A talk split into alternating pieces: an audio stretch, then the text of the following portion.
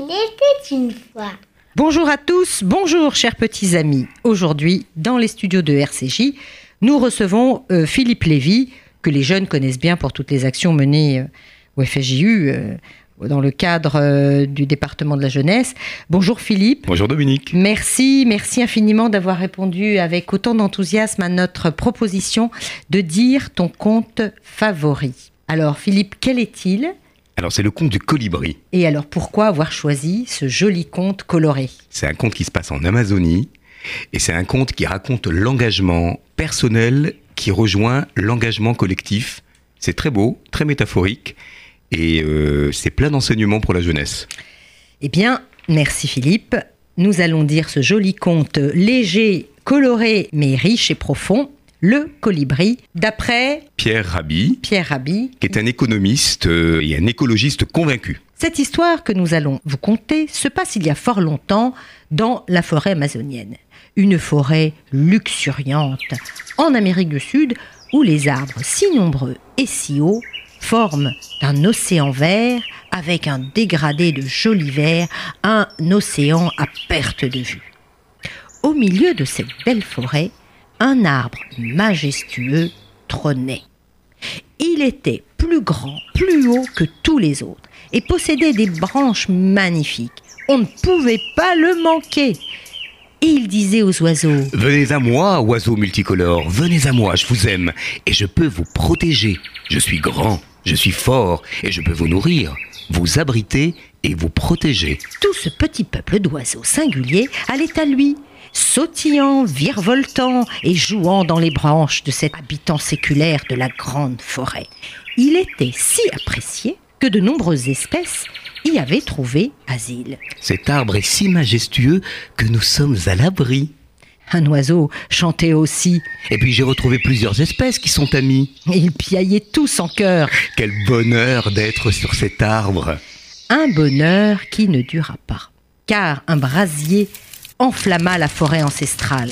Un feu immense se répandit à toute allure, et la forêt verte n'était plus qu'une nappe rouge et brûlante. Les oiseaux impuissants s'élevèrent dans le ciel cramoisi rouge au sang. Horreur, au secours, à l'aide, fuyons. Beaucoup restaient complètement pétrifiés et contemplaient, impuissants, terrifiés. Notre arbre est en danger.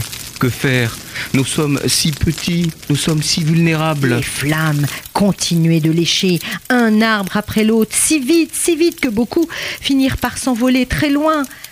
Et à travers la fumée, cependant, il distinguait un petit oiseau. Regarde, Ah, regarde là-haut entre les deux grosses branches. Ah oui, ah oui, un tout petit oiseau. C'est un tout petit oiseau qui semblait toutefois très concentré à réaliser une incroyable tâche. Allant et venant à la rivière, prenant de l'eau dans son tout petit bec et s'affairant à la déposer minutieusement sur les arbres et à nouveau retournant à la rivière, prendre de l'eau dans son bec et à déposer sur les arbres et de recommencer encore et encore et encore dans une harmonieuse et rapide danse Il y retourne sans cesse. Il doit être épuisé. Mais c'est très dangereux. Enfin, c'est irresponsable. complètement irresponsable. Sauf que ce tout petit oiseau s'appelait colibri. Et sa singularité à lui était de posséder un long bec. Un long bec qui lui permettait d'atteindre le nectar des fleurs, vous savez, au cœur de la corolle, sans les abîmer. Mais en l'occurrence, ce bec, euh, si fin et si long, semblait à première vue complètement inapproprié à cette tragique situation. Mais enfin, Colibri, que fais-tu? Viens. Cela ne sert à rien. Ton, ton bec est trop petit, tu n'y arriveras jamais. En plus, c'est dangereux. Allez vite, viens avec nous, viens, c'est dangereux, viens. Je fais ma part. Je fais ma part de travail pour éteindre le feu. Et vous aussi, vous pourriez, si vous le vouliez, faire votre part de travail pour éteindre ce feu. Il ne tient qu'à vous. Mais, mais quoi, comment? Mais, mais comment? Mais comment? Allez vite Et les oiseaux, tandis que le feu continuait de progresser, essayaient de le convaincre. Eh ben, enfin, il est pas bien. Il, il est complètement inconscient du danger. Et il est complètement fou, oui, mais au bout d'un moment, l'un d'eux les fit taire. Allez, taisez-vous, il a raison. Il osa le rejoindre, et ce fut le tour d'un autre, et encore d'un autre. Allez, suivez-nous. Au final, une multitude de petits oiseaux de toute taille et de toute couleur de la forêt répondirent à l'appel du colibri. Quel manège Quel balai C'était incroyable. Ils prenaient de l'eau dans leur bec. Ces becs, il y en avait de toutes sortes. Des gros, des petits, des bombés, des fins, des jaunes, des marrons.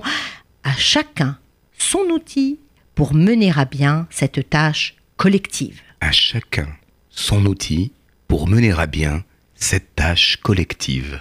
Et ils prenaient donc de l'eau dans leur bec pour la projeter sur les arbres, puis retourner à la rivière, prendre à nouveau de l'eau dans leur bec et la projeter de nouveau sur les arbres, et ainsi de suite, et ainsi de suite, jusqu'à ce que des millions de gouttes d'eau finissent par former une pluie, une pluie si fine et si dense que le feu s'éteignit. Hurrah Hurrah Hurrah C'était une nouvelle famille fraternelle, unie face au danger et unie pour être utile à une cause commune. Et oui, cette pluie laissa place à un magnifique arc-en-ciel juste au-dessus du plus grand des arbres de la forêt millénaire. Notre arbre est sauvé et notre forêt aussi. Chacun d'entre nous et tous ensemble. Chacun à sa mesure y a contribué et ensemble, on peut être fort pour une belle cause. Oui, nous avons sauvé notre forêt, un bout de notre planète. Et depuis ce jour, l'arbre reverdit, l'harmonie est revenue en son sein, et chacun a gardé en mémoire qu'il doit faire sa part. Si petit soit-il. Merci à tous, au revoir, au revoir Philippe. À bientôt. Quel délice.